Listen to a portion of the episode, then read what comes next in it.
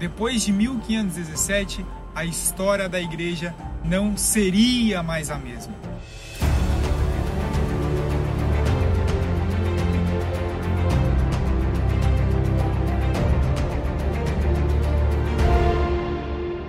Em 1483, nasce um homem chamado Martinho Lutero, de uma família de camponeses na Alemanha. Lutero, quando jovem, com 22 anos, ele está passando por uma tempestade de raios, quando ele sente medo de morrer e faz assim uma promessa para Santa Ana. Nessa promessa, ele diz que se ele sobrevivesse àquela tempestade, ele se tornaria monge da igreja. Lutero então sai assim daquela tempestade sem nenhum arranhão, sendo que cai um raio próximo a ele. Ele então assim, com temor a Deus, vai cumprir a sua promessa e assim se torna monge da ordem agostiniana, uma das ordens mais rigorosas daquela época. Lutero, durante a sua vida, ele se martirizava pela sua pecaminosidade. Para ele, nada que ele fizesse o tornaria justo diante de Deus. Isso produzia dele medo, um medo da ira de Deus. Para ele, Deus era um Deus carrasco. Ele mesmo dizia que odiava a Deus e não assim o amava. Houve relatos de que encontravam Lutero no seu quarto, martirizado, desmaiado, por medo da ira de Deus. Lutero assim foi enviado para Wittenberg, na Alemanha, para dar aulas de teologia. E em uma dessas aulas, em 1515, ele se depara com um texto escrito em Romanos capítulo 1, versículo 17, dizendo: "O justo viverá pela fé". Aqui a sua mente reverbera, pois ele vê que a justiça de Deus vem pelo sacrifício de Jesus Cristo e não por suas próprias obras. Isso cria nele um sentimento de alívio, isso tira dele um peso de julgo a qual ele se vê liberto naquele momento. Naquele instante, os seus olhos são abertos para a salvação e ele vê tanto para dentro de si como dentro para a própria igreja.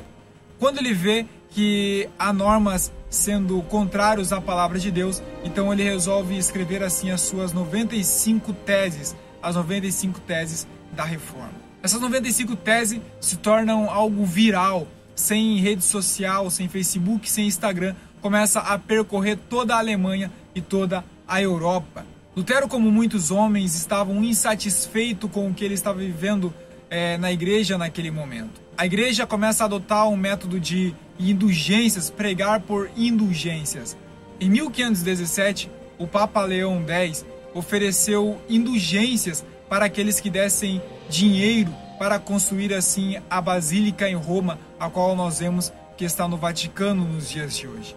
Essas indulgências tinham como objetivo perdoar os pecados dos fiéis se eles assim dessem o dinheiro para a igreja. Com essa mentalidade a qual estavam pregando, né? Até o, o próprio Papa diz que as moedas jogadas no altar liberavam almas do purgatório. Com tudo isso que estava acontecendo, Lutero não se contenta e em 31 de outubro de 1517 ele então publica as suas 95 teses. Lutero aqui ele faz um convite acadêmico na porta de Wittenberg. Ele faz um chamado para um debate público este debate era comum pelos acadêmicos da época, a qual iam até a porta do castelo e colocavam ali as suas ideias para debate. Mas isso foi tomado pela igreja como uma afronta de Lutero, pois nessas 95 teses tinham críticas profundas ao sistema religioso daquela época. As 95 teses foram logo publicadas e traduzidas para o alemão, a qual ao cabo de duas semanas começa a percorrer toda a Alemanha e assim posteriormente toda a Europa. Este foi o primeiro episódio onde a imprensa tem um papel fundamental na história.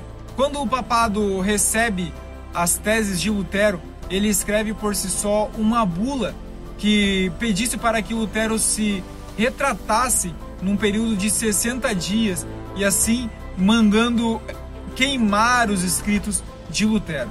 Lutero recebendo em suas mãos aquela bula, ele vai até a praça pública e queima a bula do papado e, junto com ele, os livros de direito canônico, declarando assim o seu rompimento com a Igreja Romana.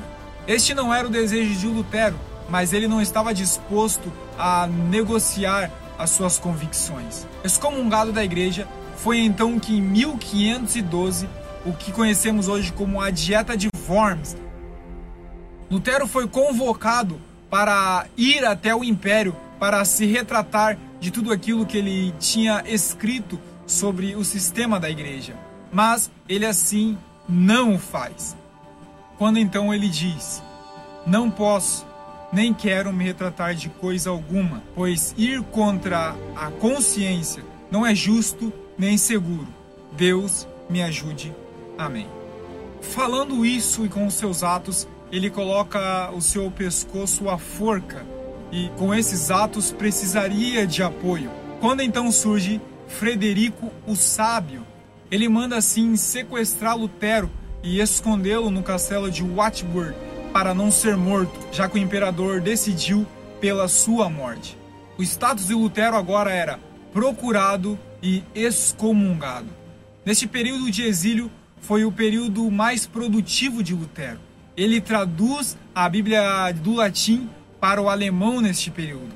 Nesse momento, com a invenção da imprensa, o sistema político tinha agora um relacionamento enfraquecido com o império.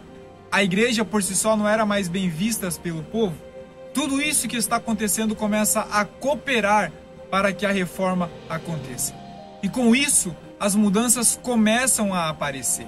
Os monges começam a se casar, os cultos começam a ser feitos na língua alemã, a Bíblia, qual foi traduzida para Lutero também para o alemão, o sistema de educação começa a ser para todos e tudo isso e muito mais começa a acontecer. Revoltas dos camponeses começam a acontecer por causa de Lutero, é, buscando assim os seus direitos. Pessoas começam a romper com a igreja e depois de muitos conflitos, no ano de 1555, no Tratado de Paz de Augsburg, os protestantes na Alemanha ganham assim o seu direito de seguir a sua fé. Os reformadores afirmavam que o papado já não era mais infalível, mas sim as escrituras que eram inerrantes. A vontade de Deus é expressa por intermédio da lei inicialmente confiada a Moisés e transmitida ao povo acampado no Sinai. No decorrer do Antigo Testamento, juízes, profetas clamavam pelo retorno da palavra.